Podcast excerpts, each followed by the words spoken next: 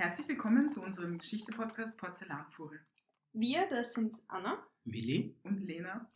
In unserem Podcast plaudern wir teils über Personen, die seltener beleuchtet werden, über frivole Geschichten, über Themen wie beispielsweise angebliche Doppelgänger des Kaisers oder wir lassen auch die Badefrau der Kaiserin Elisabeth zu Wort kommen.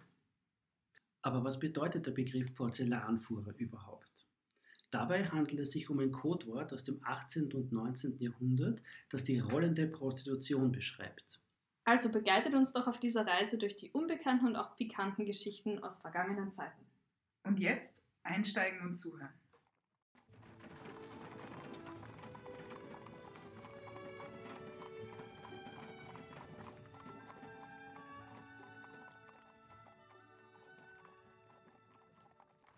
Hallo und herzlich willkommen zu unserer ersten Folge der Porzellanfuhre. Schön, dass ihr dabei seid und dass ihr mit uns durch die Geschichte reisen wollt. Heute seid ihr dran, Willi und Lena, uns ein bisschen was zu erzählen. Um welches Thema wird es denn heute gehen? Ja, hallo, servus. Hallo. Wir wollen uns heute mit dem Herrn Alfred Gurniak, den Edeln von Schreibendorf, beschäftigen. Der 1857 geboren ist und 1934 gestorben. Okay, und da spielte noch eine sehr bekannte Person auch eine große Rolle. Das habe ich schon mitbekommen. Genau. Ja, es geht auch um Kaiserin Elisabeth. Ähm, wobei vielleicht zu sagen ist, dass Alfred Gurniak eine ganz eigene neue Seite an Elisabeth hervorgebracht hat, die nicht so bekannt sein dürfte. Elisabeth war zu diesem Zeitpunkt bereits um die 50 Jahre alt, äh, der Herr Gurniak deutlich jünger, mhm. um die 30. Und es wird nachgesagt, dass, äh, ja, man könnte es vielleicht modern ausdrücken, Gurniak Elisabeth gestalkt hat, unter Anführungszeichen. Also er ist nachgereist, er hat eine Unmenge von Briefen geschrieben. Wie Elisabeth darauf reagiert hat, das soll Teil des heutigen Themas sein und damit vielleicht auch ein bisschen Einsicht in ihre charakterlichen Eigenschaften geben. Generell ist auch die Frage, warum weiß man heute von ihm? Das liegt daran, dass er auch Teil des Nachlasses von Elisabeth ist. Heute befindet sich dieser Nachlass in der Schweiz, eigentlich seit 1951 im Schweizer Bundesarchiv in Bern. Wie er dorthin gekommen ist, das ist eine eher komplizierte Geschichte, denn Elisabeth hat verschiedene Versionen an verschiedene Personen weitergegeben, in der Hoffnung, dass sie dann auch irgendwann in der Schweiz landen. Unter anderem ihren Bruder, mhm. Karl Theodor, den wir alle als Gackerl kennen. Denn man hat sich sehr lange gefragt, was überhaupt in diesem Nachlass zu finden ist. Man hat immer erwartet, dass, dass sich dort der Abschiedsbrief von Kronprinz Rudolf, also von ihrem Sohn, befindet. Dem war dann doch nicht so. Was wir aber heute wissen, die, das Tagebuch, das Elisabeth damals geschrieben hat, das waren die Gedichte, die herausgegeben worden sind im sogenannten poetischen Tagebuch. Und da spielt Gurniak dann sogar eine Rolle. Er spielt eine Rolle, denn Elisabeth hat ihm einige Gedichte gewidmet. Mhm. Ja, die teils auch recht eigenwilligen Charakter hatten, natürlich auch ein bisschen zweideutig sind. Interpretationsspielraum ist wahrscheinlich in sehr vielen Gedichten gegeben. Das war das Richtige für uns. In diesem, richtig, genau. In diesem Teil äh, des poetischen Tagebuches allerdings kommen Dinge zu tragen, die äh, vielleicht ein bisschen aus der Norm sind. Ja, nachher dann nochmal zurück, vielleicht zu Guarniac. Wie kann die Verbindung von ihm auf Elisabeth also kennengelernt hat man sich offensichtlich im Zug eines Hofballs. Gurniak beschreibt das dann auch in seinen Briefen, wobei grundsätzlich anzumerken ist, dass diese Briefe eine sehr eigenwillige Gestaltung haben. Das heißt, er äh, schreibt sehr lyrisch, er schreibt sehr ja, eigenwillig, wenn man so möchte, äh, voll von Liebe, Anne-Elisabeth. Anne-Elisabeth, genau, mhm. richtig. Ja, sehr schwülstig, diese ganzen Gesch Geschichten auch. Äh, das mag auch ein bisschen damit zusammenhängen, dass später Gurniak an den Rand geschoben wurde bei diversen Biografen Elisabeths, äh, weil man ihn schlicht und einfach nicht für voll genommen hat, um das jetzt einmal so aus, auszudrücken. Äh, er wird gerne als Verrückter dargestellt, als geistig Entrückter, wenn man so möchte. Die Frau Hamann selbst mhm. beschreibt ihn als einen Verrückten, der Elisabeth hinterherläuft und den man schlicht und einfach nicht ernst nehmen kann. Ja, und für alle, die es vielleicht nicht kennen, Hamann, die Biografin von Kaiserin Elisabeth, genau. Die Standardbiografin von Elisabeth Genau, weil da eben genau. auch da sehr spannend, das ist ja doch noch immer das Standardwerk bis heute. Ja. Und da eben auch nicht wirklich zu finden. Ja, nein, nur sehr, nur sehr marginal. Also ja. wirklich an den Rand geschoben und das Ganze wird so dargestellt, auch von ihr. Auch im poetischen Tagebuch wird das dann so wiedergegeben im Internet, wird da abgekupfert, äh, direkt von Hamanns Text, dass es einfach ein Verrückter war, der ihr Elisabeth nachgelaufen ist, der sie eben aus heutiger Sicht der Dinge gestalkt hat. und auch unangenehme Situationen vielleicht dabei waren. Aber wenn man sich dieses poetische Tagebuch ein bisschen jetzt genauer anschaut und diese Gedichte durchliest, dann ergibt es dann vielleicht doch wieder ein anderes Bild. Also Elisabeth hat sich nicht völlig verweigert. Es hat offensichtlich persönliche Treffen gegeben zwischen den beiden, beispielsweise Alleine? in Gastein, höchstwahrscheinlich alleine. Hm. Äh, ja, und daraus ergeben sich jetzt vielleicht wieder neue interessante Details, die man vielleicht zumindest ansprechen könnte. Genau, der literarische Nachlass von Kaiser Elisabeth befindet sich seit den 1950er Jahren im Besitz des Schweizer Bundesarchivs in Bern. Und dieser Nachlass besteht eigentlich aus drei schwarzen Lederbänden mit Goldschnitt und Verschluss. Also eigentlich schön. Ja, Und die die Kaiserin die Gedichte auch eigenhändig eingetragen hat. Diese ganzen Gedichte wurden zwischen Januar 1885 und Winter 1888, 89 verfasst, also bis zum Selbstmord von Kronprinz Rudolf kann man sagen. Danach gibt es, oder zumindest weiß man nicht mehr, dass Elisabeth Gedichte geschrieben hat. Mhm. Da ist sie angeblich so in Depressionen verfallen, dass sie auch, ja, anscheinend blockiert war, eventuell Ja, genau, künstlerisch, wie auch immer. Neben den handschriftlichen Gedichten enthält der Nachlass auch noch mehrere Exemplare der zwei gedruckten Gedichtbände. Einer heißt Nordseelieder und der andere Winterlieder. Es würde noch den dritten Band geben, wurde aber eben nicht gedruckt, weil das waren nur 29 Seiten Mhm. und das wurde dann eben abgebrochen und deswegen ist das unter ja, vermischte Gedichte einfach stehen geblieben. Also es gibt nur dieses handschriftliche, aber es wurde nie gedruckt. Und der Cognac fällt dann in die gemischten Genau. Gedichte. Also der ist dann danach. Genau, also, Also das sollte eigentlich auch noch gedruckt werden, aber Ja. ja Mhm. Das wäre eben eine interessante Frage, äh, ob der Alfred Gurniak wirklich publiziert hätte werden sollen, Mhm. nicht, dass diese Gedichte wirklich publik werden. Und wenn man sich eben anschaut, was dann die Schweizer Behörden sehr viel später gemacht haben, nämlich diese Dinge nicht veröffentlicht haben aus ganz bestimmten Genau. Gründen, Mhm. äh, ist das eine interessante Reaktion von Elisabeth oder ein Plan, wenn man so möchte. Nicht ein Vorsatz, der dann halt einfach nicht mehr umgesetzt wurde. Genau, das Archiv wollte das dann eigentlich nicht drucken, beziehungsweise hat diese Briefe zurückgehalten, weil sie gemeint haben, dass es eine romantische Geschichte von Elisabeth ist. Und wer weiß, ob man sie dadurch im Nachhinein in Verruf bringt. Und Mhm. deswegen hat man das eigentlich zurückbehalten. Äh, Brigitte Hamann hat ja dann das poetische Tagebuch rausgebracht, also diesen literarischen Nachlass. Mhm. Es kommen auch die Gedichte über Alfred also vor. Brigitte Hamann lässt dann aber eben die Briefe weg. Und Elisabeth wollte, dass die mit gedruckt werden. Also so steht es auch in dem Buch. Seine. Briefe. Genau, Seine seine, Briefe. Briefe. und auch das indische Märchen Ja. abgedruckt werden, um sein die Märchen. Gedichte auch zu verstehen. Mhm. Also er hat ein Märchen an sie geschickt. Ja, es Genau. gibt, es gibt dieses Rudiment eines indischen Märchens, so. das ist nicht vollständig, da gibt es ein Okay. paar Seiten davon, das ebenfalls in dieselbe Kerbe schlägt. Es ist sehr schwülstig geschrieben, äh, es ist voll von Liebesschwüren und ähnlichen Dingen mehr. Es ist teilweise wirklich nicht ganz einfach zu lesen, nicht nur weil der Text schon alt ist, sondern weil die Gedankengänge einfach ein bisschen eigenwillig sind, wenn man so möchte. Und das ist auch wohl einer der Hauptgründe, warum die Brigitte Hamann damals gemeint hat, das ist nicht nötig. Ich finde aber eigentlich gerade das Märchen eher interessant, weil man die Geschichte dort erfährt. Also wie haben sie sich kennengelernt, beziehungsweise wann hat die Geschichte für Gurniak mit Elisabeth angefangen?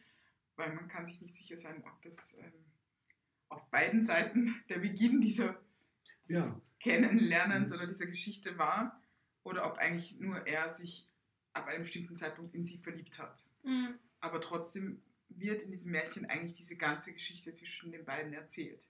Also ich finde, für den Leser ist es sehr interessant, die Gedankengänge von Alfred Gurniak Ja. wirklich schriftlich vor sich liegen zu haben. Ja. Und auch spannend im Vergleich, wie Elisabeth das dann in den Gedichten verpackt. Ja, genau. Also diese schwülstigen Gedanken von Ja. ihr, natürlich sind sie schwülstig. Es ist gerade für unsere Zeit wirkt es extremst schwülstig, sind aber trotzdem ein, ein Dokument, also ein, ein, sagt man, Absolut. Eigentlich äh, Absolut. fürs 19. Jahrhundert. ich denke mir halt, es gehören immer zwei Seiten dazu, nicht? Also wenn es so eine, so eine Verbindung gibt, egal wie weit das ging, äh, ist es, wäre es wichtig gewesen, zwei Seiten zu beleuchten, weil sie ja eindeutig darauf reagiert und man kann innerhalb dieses poetischen Tagebuches mit seinen Briefen ein paar Abgleiche, Abgleichungen herstellen, wie die beiden das gesehen haben, also er und sie. Also es kommt wirklich Alfred Das kommt, vor. Alfred kommt vor, ja, absolut, sogar in, in den Überschrift, also in den also sehr eindeutig. Ja, Titania und Alfred zum Beispiel. Also Ja, weil sie sich selbst ja auch immer Titania Genau. genannt hat. Ja, Titania ist die äh, Elfenkönigin. Elfen, Feen oder Elfen Ja. oder irgend sowas. Ja, also Ja, und der erste Elfenkönig der Oberrund. der Oberrund. Genau. Und Alfred ist einfach nur Alfred. Alfred ist Der Eber. einfach der verzauberte Eber. Na gut, aber was sind denn so Titel teilweise? Also es gibt Titania und Alfred, es gibt Alfred, der verzauberte Eber. Nicht? also Und da ist eben sehr spannend. Sehr, das ist sehr spannend und zwar wirklich, das ist die Nummer 5, weil der, der, der, der erste Satz, also in dieser Strophe, beginnt mit Alfred, ich liebe dich. Ja, was Mhm. natürlich zu, zu Spekulationen führen kann, endloser Mhm. Natur. Dass weiter hinten dann natürlich immer wieder auch recht eindeutig die Aussage Elisabeths kommt, also dein Minnen ist umsonst mein Sohn, erstarrt es grünt nie wieder. Also das bedeutet, sie wird sich nicht mehr wirklich verlieben, die Zeiten sind vorbei. Und mein Sohn zeigt nochmal, dass er wohl auch jünger ist. ist vielleicht auch ein, ein, ein Wink mit dem Zaunfall, dass es da auch einen, einen deftigen Altersunterschied gibt. Mhm. Äh, Also das kommt dann auch und das ist im Prinzip, äh, es ist zwar nicht dasselbe Gedicht, das ist Nummer 5 und da unten halt dann Nummer 6, aber dieses Hin- und Herwechseln gibt es schon. Und man darf sich halt fragen, was sie sich davon wirklich versprochen hat.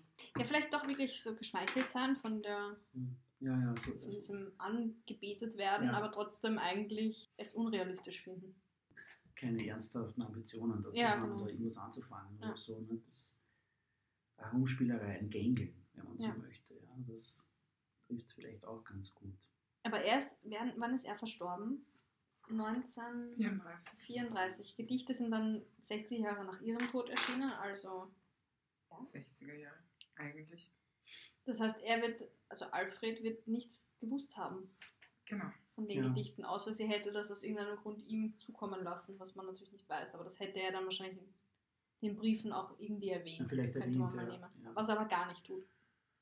Nein, ich glaube nicht. Also ich könnte mich jetzt nicht Also in erinnern, denen, er die ihr lesen konntet, steht nichts Ja, davon. ja. Die Briefe sind wirklich über weite Strecken hinweg ein reines Hinterherlaufen und Anhimmeln. Mhm. Ja, du bist nicht da, ich war da, ich liebe dich ohne äh, über alle Maßen, bla bla. Mhm. So geht es dahin. Ja.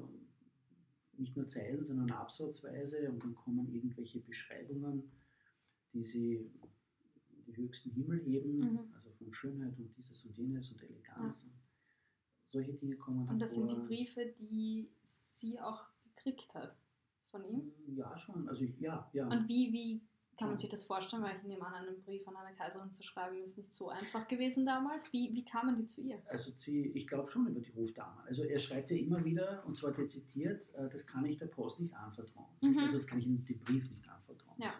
Das muss ich dir persönlich sagen, weil dieses und jenes und was er da empfunden hat und solche Dinge. Mhm. Und er nennt die Hofdame, die dann dort war anstelle von Elisabeth, die nennt er ja das Telefon. Nicht? Das kommt in einem Brief auch vor. Also ich habe nur das Telefon vorgefunden oder irgendwie ähnlich. So irgendwie, und das möchte er nicht, deswegen sagt er nichts, weil er will der Hofdame dieses und jenes auch nicht sagen. Das traut er sich halt nicht, das geht mir persönlich unter vier Augen. Solche Dinge sind das. Aber wir haben da den Brief vom 17. Juli, Dienstagnachmittag halb vier. Alle durchlauchtigste und allergnädigste Frau Gräfin für und an die Mona, Blumen und Sterne gefunden. Das heißt, sie hat ihm ja auch Sachen hinterlassen. Also es ist ja nicht Mhm, so, ja, dass das- das nur schriftlich irgendwie Mhm. passiert ist, sondern wir wissen zumindest aus den Gedichten herauszulesen, dass sie sich auch wirklich getroffen haben, aber dass sie eben auch mitgespielt hat. da muss andere das suchen.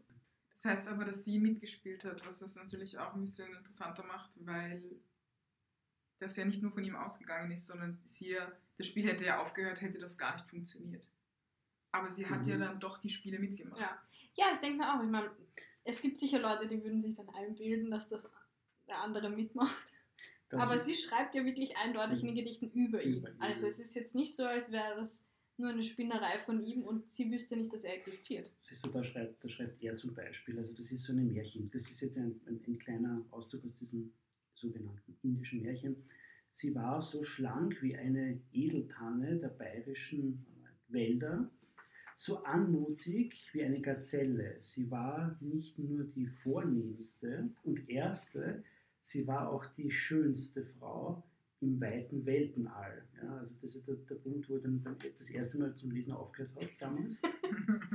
Das, sagt, das, das kann ja nicht ziehen, sowas. ja. Also, weiter als die Tanne gekommen. ja. Und das bewegt sich also über weite Strecken ähnlich. Völlig irgendwie aus dem Rahmen sich, sich bewegende, ja, Elisabeth äh, hochhebende Ich würde jetzt schon unterstellen, dass ihr das gefallen hat. Hat- ja, also offensichtlich. Also, mh, irgendwie hat es einen Spaß dran gehabt oder wie immer, dieses Fanpost. Fanpost dazu. Es kommt der Hofball ja vor. Und im Prinzip schreibt er das in seinem Märchen, dass er sie beim Hofball das erste Mal gesehen hat. Und er sich selbst bezeichnet als armer, einfacher Edelmann, der sie vorher noch nie gesehen hat. Das heißt, es ist wirklich die erste Ja. Begegnung. Also er wird nur von ihr gelesen haben. Das heißt, da wissen wir jetzt sicher, dass es so ist. gab ja irgendeinen Grund, warum er in Wien war, also irgendeinen wirtschaftlichen oder was. Also er ist jetzt nicht nur aufgetaucht, weil das, das dürfte schon alles zusammenpassen, nicht? Mhm. Er war auf diesem, auf diesem Ball dort, als einer von vielen, vielen, vielen und dort hat er sie gesehen und dann hat es bei ihm halt einen Schalter umgelegt. Nicht? Von ihrer Schönheit und Anmut wie verzaubert steht der junge Edelmann da. Das andere verschwindet wie im Nebel vor seinen Augen. Er sieht nur sie allein. Und jetzt, die Herrscherin lächelt gnädig und hold wie eine Fee. Es scheint ihm, dass ihr dunkles Auge einen Moment auf ihm ruht. Also auch sie hat ihn Sie, entdeckt. Aber dann, eine Welt lag ihm in einem solchen Blick. Der Funke hatte gezündet und in seinem Herzen loderte plötzlich die Flamme der Liebe zu seiner Fürstin himmelhoch. Und dann, im Fieber verlässt er am Schluss des Festes den Saal, ihr Schloss. Er denkt Tag und Nacht an sie und dann fängt eigentlich diese ganze Geschichte an. Ja, dann schreibt er irgendwo weiter unten, er kann ja irgendwie sozusagen nicht mehr essen, er kann irgendwie gar nichts tun, er leidet da. Und er weiß eben auch, dass er nicht der König ist, beziehungsweise Ja. nicht, also es nicht standesgemäß wäre. Aber das Beste ist, Er wünscht, sie wäre eine einfache arme Frau, vor der er niederknien und ihr sagen könnte, ich liebe dich. Und es ist eben die Frage, ob er das nicht gemacht hat. Also weil ja da dann steht, dass er sich zu Füßen legt, auch in den Gedichten. Ich liebe dich für immer. Oder? Genau, und am Anfang ist ja noch so, dass er sagt, er weiß nicht, schafft er das, sich ihr zu entziehen, weil er ja weiß, es funktioniert nicht. Es ist wirklich total dramatisch. Ja, ja, das ist so. Es wäre schon was für den Film auch. Das Wie ist ein? Teenie-Drama. ja, auch das nicht schlecht. Er trägt sie im Herzen heim. Und er weiß, sie- und da kämpft er noch so, er will sie vergessen. Er muss sie vergessen, aber er kann es nicht. Und deswegen fährt er ja dann dauernd hinten, also Aber hinterher Dann eigentlich. beschließt er vorher noch den ersten Brief zu schreiben, oder? Irgendwo da, oder? Das kommt das jetzt Moment, alles umsonst. Ja. Tiefe Resignation bemächtigt sich des sonst so mutigen, das glaube ich, jungen Herrn. Dann kommt Punkt, Punkt, Punkt. Gut, die Fürstin liebt zu reisen, das wissen wir eh. Das heißt aber, er reist danach. Er opfert seine Karriere, das steht auch drin. Weil er muss seine Freiheit haben, weil sonst kann er ja nicht nachreisen. Nein, das ist auch noch groß. Er weiß, dass es ihm wie der Blume erginge, die sterben müsse, wenn ihr Licht und Luft fehlt. Mhm. Und dann steht ihm, und während zweier Jahre folgt er ihrer Spur so oft er nur kann. Und er fährt ja wirklich weit. Also er fährt nach Herkulesbad, Im heutigen Rumänien. Im heutigen Rumänien. Rumänien, 1887. Eben wenn der Hofball 1885 war, also dann reiste er zwei Jahre herum und war eben auch in Herkulesbad. Und Herkulesbad wird dann auch erwähnt in dem Gedicht Alfred, der verzauberte Eber. Das heißt, das ist schon weit, auch für ihn. Er kommt ja eigentlich aus Dresden, war dann sehr oft eben in Wien direkt, ist da in den Mhm. besten Hotels auch abgestiegen. Das erwähnt er selber. Ich habe mir das auch ein bisschen angeschaut. Er steigt wirklich in ganz guten Hotels ab. Also alle im ersten Bezirk. Arm ist er nicht gewesen. Da zu dem Zeitpunkt nicht, aber es ging ja dann sehr schnell. Es kostet ja auch viel, der Kaiserin nachzureisen. Also da ist ja oft im Ohne, Hotel Beruf. Erzherzog Karl, also ist auf der Kärntnerstraße. Da ist er irgendwie ziemlich oft, weil das lässt sich nachverfolgen. Hm. In, also Fremdenliste, weil ich eigentlich auch wissen wollte, wie oft er die am selben Ort war. Also inwieweit das stimmt, weil wir haben da natürlich gewisse Sachen, aber es kann ja sein, dass es Zwischenepisoden gab, die jetzt nicht festgehalten worden sind. Also eigentlich endet die Geschichte ja 18, in den 1880er Jahren. Eigentlich auch vor Rudolf oder 1888 ist die Geschichte dann vorbei. Das heißt, das waren ja eigentlich nur Weil das Buch vier ist ja im Jahre, Sommer 1888. die ganze Geschichte. Also nur vier Jahre, aber Im Prinzip Mhm. sind es vier Jahre. Also mit dem Hofball fängt es an 85. und endet dann im Sommer 1888. 1888. Okay. Interessanterweise ist er nachher auch nochmal in Wien. Des Öfteren eigentlich. Also ist die Frage, ob er das nachher nochmal probiert hat, ihr irgendwie nahe Ja, zu kommen, sage ich jetzt mal, sie ja. irgendwo zu treffen, zu hoffen, dass sie irgendwo spazieren geht, weil das erzählt er ja auch ganz oft, dass er, er ist ja auch in Ischl oder in Bad Gastein, das ist ja gar nicht so Nein, nein. dass er gewisse Pfade geht und immer hofft, sie zu erblicken, aber sie dann, dass man das eben nicht weiß, weil es so viele Wege gibt.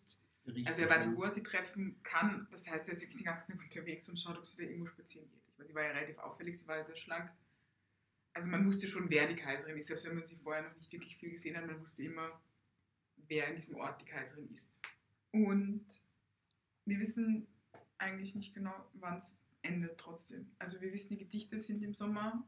Also 88, nicht? Das ist so Mhm, ein bisschen der, Genau. der Höhepunkt unter Anführungszeichen. Das spielt sich im Wesentlichen in Gastein ab. Äh, und danach ist Schluss. Sommer 88 dürfte Kaiser Franz Josef in weiterer Folge ebenfalls davon erfahren haben. Äh, wie Franz Josef wirklich reagiert hat, ist meines Wissens nicht überliefert. Aber der Schluss ist relativ abrupt. Aber man weiß nicht warum. Also eine Ursache für diesen abrupten Schluss kann man jetzt auch in den Gedichten nicht herausfinden, dass sie irgendwie. Noch, er wollte Geld. Ah, das ist eigentlich okay. der Grund, warum Oh, das Ganze gut. endet. Also Durchaus. Es kommt auch in den Gedichten. Das war. Aber das ist in seinem Brief. Oder in ihren Gedichten Also auch. in seinem Brief, in dem letzten Brief, der, dann, der sich dann im Ton äh, schon deutlich unterscheidet von diesen früheren wilden Liebesschwüren, die er da seitenlang abliefert, äh, ist der Brief schon durchaus direkter, ist kühler, ist äh, ja, einfach realer geschrieben, wenn man so möchte. Enttäuscht er vielleicht auch? Äh, Hat er ja, vielleicht etwas nicht bekommen, was er gehofft hat? zwischen den Zeilen äh, spielt da Enttäuschung auf jeden Fall mit, das würde ich schon sagen. ich glaube, dass es nicht nur Enttäuschung ist, ich glaube, dass es nicht so lustig ist, wenn Auch Frust. äh, nicht Mhm. nur der Frust, sondern wenn jemand zu dir kommt und sagt, "Hm, sollst du vielleicht lassen, würde ich auch nicht mehr so schlustig schreiben. Ja. Ich meine, dann würde ich mich halt ein bisschen im Ton auch wieder zurücknehmen. Zurücknehmen. Ja. Aber es kommt in den Gedichten schon vor, dass er Geld fordert. Und dass es eben keine echte Liebe war, sondern es nur um Geld ging. Was, glaube ich, Sagt trotzdem er nicht- oder sagt sie? Also in den Gedichten schreibt sie, dass es keine echte Liebe war, sondern. Ja. Ist die Frage, wofür er das Geld eigentlich wollte. Naja, er Als- wollte das Geld, weil er die ganzen Reisen gemacht hat. Als Kompensation. Ich glaube, das Okay. darf man schon so. Ja. Deswegen meine ich, es war nicht die. Geschichte, dass Ja. er das Geld gefordert hat, weil, also er wollte nicht, also er hat sie geliebt, ist dann, hat die ganzen Reisen gemacht und hat irgendwann keine Kohle mehr. Ganz Mhm. einfach. Ja. Aber es ging nicht darum, sie kennenzulernen und dann, also Nicht um daraus, ähm, Ja, also daraus Geld zu machen. Okay, Profit zu ja. Das, das glaube ich auch nicht. Das ist weil ja es ist vom ganzen Text her macht Ja. das keinen Sinn. Das Ja. ist ja Mhm. unsinnig, dass er wieder nachläuft. Also Ja. ja. man müsste ja nicht nachreisen, das macht ja gar keinen Sinn. Ja. Also da bleibe ich halt in Wien und frage da Ja. jedes Mal. Also, dass ein Vorsatz dahinter steckt, da jemanden sozusagen zu erpressen, zu betrügen, äh, irgendeine hochstehende Persönlichkeit wohl Ja. nicht. Außerdem, da müsste sie schon wirklich mitspielen, weil das tut sie ja in ihren Gedichten. Das hat er ja nicht unter Kontrolle, Ja, dass sie da Gedichte über ihn verfasst. das hat er nicht unter Kontrolle. Von nein. daher, da wird schon in beiden Seiten das mitgespielt haben. Also es dürfte schon so eine etwas verstörte, aus, von, aus seiner Sicht, von seiner Seite so eine etwas verstörende, ja, spontane, wilde Liebeserklärung gewesen sein, in die er sich da hineinsteigert. Wenn man diesen Aspekt sich zu Gemüte führt, dann kann man auch so eine psychische Labilität vielleicht wirklich mit ins Spiel bringen. Mhm. Ja, wahrscheinlich nicht jedermann machen. Äh, In den späteren Briefen dann eben im Jahr 1888 überhaupt kühlt das alles deutlich ab Mhm. ändert er sich und was er offensichtlich möchte, ist eine Form von Kompensation, dass er sich eben wirtschaftlich ruiniert hat, dass er sich gesellschaftlich ruiniert hat. Er schreibt ja auch explizit in diesem letzten Brief, dass er Wechsel unterschrieben hätte, die rechtlich bindend sind und was auch wichtig ist, eben sein Titel, wenn man so möchte, als Ehrenmann, ja, das Ehrenwort, das kommt auch so vor in diesem Brief, also das alles ist geschädigt worden, weil er hat sich eben verspekuliert, auch finanziell. Also eine schwierige Situation, die sich daraus ergibt. Was auch ein bisschen schwierig ist, dass er eigentlich ja schon eine Frau hatte, die Ja. gut situiert war Gut situiert. genau. und die er dann aber hergegeben hat, um Elisabeth nachzufolgen. Sie hat, er hat sie verlassen. Ja. Oder steht das nicht so Äh, direkt? naja, oder? eigentlich schon. Also es steht schon, dass er diese Verbindung gelöst hat. Und die waren schon verheiratet. Also, Nein. Nein, verlobt. verlobt. verlobt. Das war eine zukünftige. Und die einfach sehr viel Geld hatte. Das heißt, eigentlich Mhm. wäre es ihm ganz gut gegangen, wäre er einfach bei ihr geblieben. Ja, was mich aber interessiert eher ist, zum Beispiel, wenn er jetzt nachgereist ist, hat er dann wohl zuerst gewartet, was in der Zeitung geschrieben wird, wo sie wieder ist? Ist er wirklich, ich meine, wie kam er darauf, dass sie jetzt in Herkulesbad ist? Wurde das vorhin schon angekündigt? Ja, Weil halt sag doch mit ja. ihrem Inkognito-Reisen war ja dann eh gar nicht unbedingt so, wenn das eh auch schon in der Zeitung stand, wo es hin als, als nächstes geht. Also grundsätzlich, man findet das schon äh, in diesen Kurlisten und ähnlichen Dingen mehr, weil die entsprechenden Institutionen waren ja stolz darauf, nicht möglichst äh, hochstehende äh, Gäste begrüßen zu dürfen. Konnte man das wohl in, zumindest in vielen Fällen eruieren. Ja, also er beschreibt halt dann, dass es sehr schwierig ist, äh, den richtigen Weg zu finden, um Elisabeth zufällig vielleicht Mhm. zu finden, ihr zu begegnen und er verwendet auch viel Zeit darauf, allein durch die Gegend zu ziehen, weil er sie eben nicht findet. Also diese, diese kleinen Details, wann sie wohin geht, dürften ihm offensichtlich nicht bekannt gewesen. Also da hat sie auch nicht, doch nicht so viel Preis gegeben, dass sie unbedingt sicherstellen wollte, dass sie sich treffen, sondern Zumindest nicht grundsätzlich. Also ich denke, man darf das so sehen, manchmal wusste er, es, wusste er es, vor allem in diesem, dieser Sommergeschichte 88 dann, da hatten die beiden Kontakt, auch persönlichen, direkten Kontakt offenbar. Zuvor bei anderen Kuraufenthalten und anderen Orten äh, wusste er es definitiv nicht. Hat halt sein Glück versucht. aber es ist auch spannend, dass er sich wohl wirklich nicht gegruselt hat davor. Weil wenn jetzt jemand immer wieder auftaucht, egal wo ich bin. Ja, das, ist ein eigenwilliges Verhalten. Ja, schon. Ja, das schon. und dass sie dann auch noch mit ihm Kontakt aufnimmt und ihn noch, noch treffen will, Er hat ihr ist schon gefährlich auch eigentlich für eine Kaiserin. ich weiß nicht, wo da diese, diese Veränderung der Geschichte zustande kommt. Weil es steht das in, in seinem letzten Brief, also in diesem Abschiedsbrief, sagt er irgendwas, weil er wird er auf den Ton komisch. Dem ist nur noch nach Wochen berechnet. Ich muss ja sterben bald, sagt er. Mhm. Wo fängt denn das an?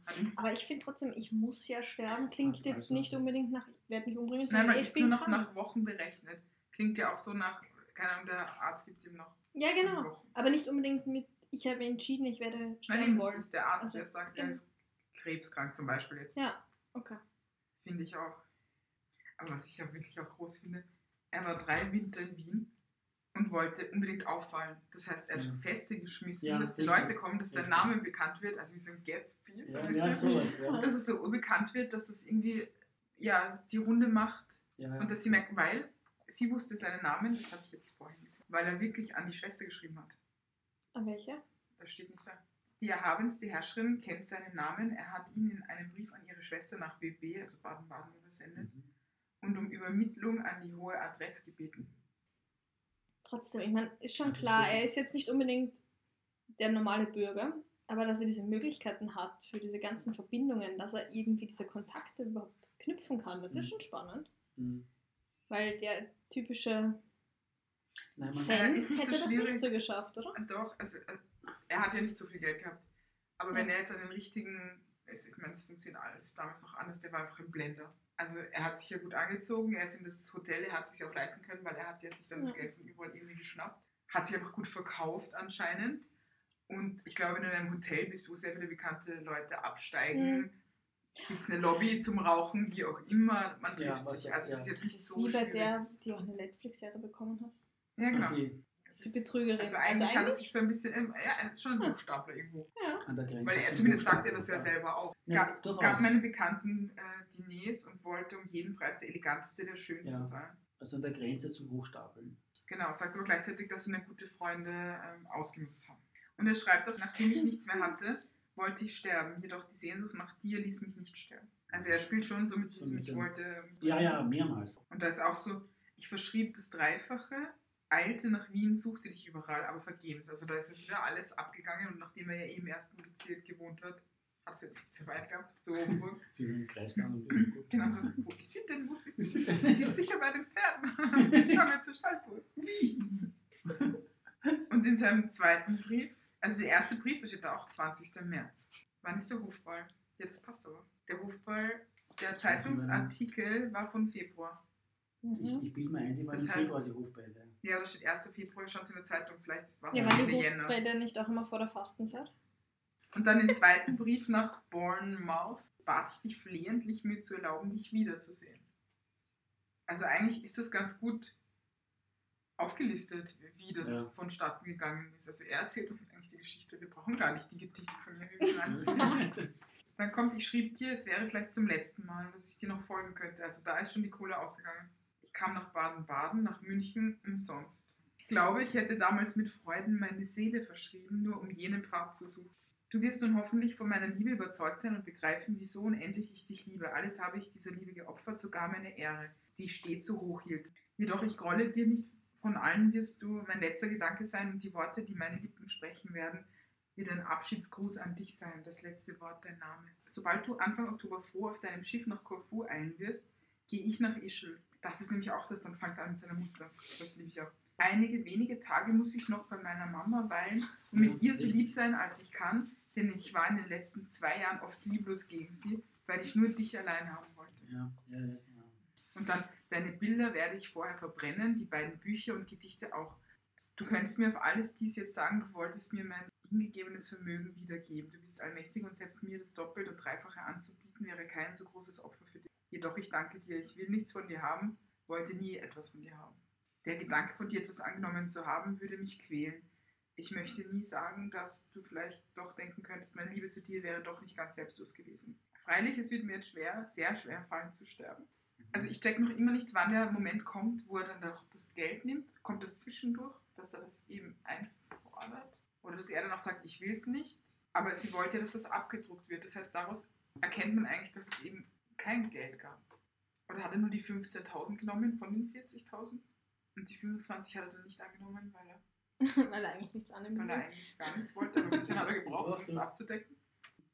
Aber was ich auch spannend finde, ist, dass sie das eigentlich lustig findet. Also sie findet es gar nicht schlimm, dass sie erwischt wird. Ja, das stimmt, das ist relativ Kommt entspannt. jetzt, naja, sie sagt ja dann, der anderen alten Weiber her, also weil ja die eine sie verpfiffen hat, Mhm. verdrehen auch die Augen und meinen, dass seit alters her solch Feen nie was taugen. Titania macht dies wenig Schmerz, sie lacht und tändelt weiter. Der Tag ist kurz und kurz der Scherz, bald schicke ich ihn weiter. Also es ist so dieses, Ja, immer wurscht. Ja. ja. Aber ich finde es eine wahnsinnig lange Geschichte dafür, dass ihr das komplett egal ist. Würde dafür sprechen, dass das halt doch nichts war. Ne? Also irgendwie Genau. eine. Nicht, Das war die Spielerei, die sie lustig Ja. fand, Ja, Ja. aber jetzt nicht und den Franzosen wird Emotion. das schon irgendwie erklärt haben. Ne? Der so irgendwas, Die will sagen, es sind Stalkers, so kann man ja heute auch noch immer super sagen. und- Also Richtig. der verfolgt sie und dann will er Geld und dann ist es ja eh schon hinfällig, ja, das Ganze. hinfällig, Genau. Ja, es muss irgendwie trotzdem Eindruck auf sie hinterlassen haben, sonst hätte sie das nicht für die Nachwelt festgehalten. Also ich finde es einfach immer noch faszinierend. Du hast so viele Möglichkeiten, Sachen zu der Zeit Ja. verschwinden zu lassen, was Ja. sie auch gemacht hat mit den meisten ihrer Briefe. Aber genau die Geschichte wollte sie, dass man das in 60 Jahren nachlesen kann. Nachlesen kann, ja. Also das Märchen wäre es nicht wert gewesen Ja, von der ja. Qualität. Nein, sicher nicht. Ja, ihre Gedichte, damit man die Mhm. versteht, ja, ist es schon irgendwie wichtig, aber da hätte das Märchen irgendwie auch gereicht. Vielleicht wollte sie eigentlich ihr eigenes Bild korrigieren, oder? Also, dass man in 60 Jahren sie von der anderen Seite auch sieht. Dass sie auch mit Sterblichen geredet hat. ja, genau. ja, dass sie einfach auch eine andere Seite hervorkehren wollte. Sie kannte ja die, die, österreichische Presse aus der damaligen Zeit, nicht? Dieses Lobhudeln und dieses ganze Kaiser und Kaiserin und Propagandamaschinerie und alles. Und dass man in späteren Jahren eben, wenn diese Dinge, alle diese Leute längst verstorben sind und das System sich vielleicht auch verändert hat, dass man dann was anderes mitkriegt von ihr. Ihr habt gesagt, er hat von Elisabeth Geld verlangt und es gibt auf einem Briefkuvert dann sogar eine Antwort von ihr. Genau, da steht drauf Alfreds Briefe. Titania ist gleich die Monat, zahlt 25.000 Gulden für diese Briefe, hat also das Eigentumsrecht über dieselben. In Rot ist dann aber durchgestrichen die 25.000 Gulden und darüber steht dann tat es nicht. Das heißt, sie wird generell eigentlich nichts an ihn gezahlt. Okay. Und, und das ist dann auch der Moment, wo sich das dann verläuft zwischen den beiden, also wo dann irgendwie kein Briefkontakt mehr herrscht oder jedenfalls nachweislich nichts da ist. Und sie auch in den Gedichten nicht mehr von ihm schreibt. So um 1888 wohl. Ja, davon kann man ausgehen. Also, dass die Dinge dann damit wirklich einen Abschluss finden. Ähm, Im Prinzip hat Elisabeth zwei Möglichkeiten offen gelassen, wie man diese Gesamtgeschichte äh, interpretieren kann. Das findet sich in ihrem poetischen Tagebuch ja, als letzter Eintrag.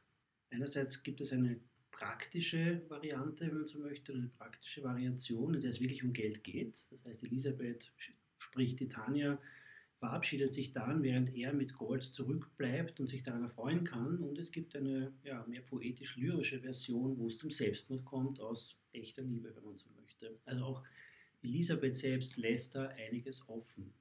Mhm. Er hat ja auch öfter mal etwas geschrieben, oder? In die Richtung, dass er Also selbst Selbstmord tendiert, weil sie seine Liebe nicht erwidert. Richtig, genau. Es gibt mehrere Andeutungen, äh, auch wenn sie ihn verlassen könnte, wenn sie sich nicht mehr meldet, um das jetzt mal so auszudrücken, ähnliches mehr. Das kommt ein paar Mal. Ja, diese Selbstmordgeschichte, was an sich eine ja, doch eher schwierige Situation darstellt. Na gut, aber es kam wohl nicht dazu, denn er hat ja auch noch länger gelebt danach. Also hat er Elisabeth auch überlebt. Und nun weiß man von ihm, wie es dann so weiterging mit seinem Leben. Gibt es da irgendwas, was man rausfinden konnte? Ja, ab dem Jahr 1888 verliert sich die Spur. Alfred Gurniak schön langsam. Es gibt keinen Beweis und auch nicht einmal einen Hinweis, dass die beiden danach noch Kontakt gehabt hätten, in welcher Weise auch immer. Was man noch nachweisen kann, ist, dass Gurniak mehrmals, zum Beispiel in den 1890er Jahren, noch in Wien unterwegs war. Er hat in der Steiermark, wo er offensichtlich die letzten Lebensjahre verbracht hat, äh, allerdings ein sichtbares Zeichen seiner Anwesenheit hinterlassen. Wir wissen, dass Alfred Gurniak später geheiratet hat, eine gewisse Melanie, denn er hat ihr einen Obelisken erbauen lassen in der Steiermark und ihn ihr gewidmet. Und mit dieser Spur von Alfred Gurniak endet auch die erste Fahrt der Porzellanfuhre. Wir hoffen, es hat euch gefallen und ihr schaltet beim nächsten Mal wieder ein. Und wenn ihr Fragen oder Anmerkungen habt, dann sehr gerne. Genau, dann schreibt einfach an post.porzellanfuhre.at. Oder geht auf unsere Homepage porzellanfuhre.at. Dort findet ihr dann die Möglichkeit, uns zu schreiben. Oder auf Instagram oder Facebook zu finden unter Porzellanfuhre. Und wir danken euch fürs Zuhören. Wir danken euch fürs Zuhören. Ciao! Baba! Wiedersehen! Und für alle, die bis jetzt durchgehalten haben, noch viel Spaß mit unseren Outtakes. Wie wissen wir, dass Alfred Gurniak später noch einmal. Schau sie an, sie an zu lachen. Ich hab Ich hab eine Rücksicht gesagt. schon Ich extra. hab dir gar nicht gesagt, ich will hier erlauben. Ich geh mal kurz raus, okay? Ist es nice. Ich mache nichts. Ich geh dann vor. Okay, jetzt alle raus und ich rede nur noch mit mir. So, ab in die Küche jetzt wieder. Obelisken in der Steiermark. Warte, ich geh auch raus.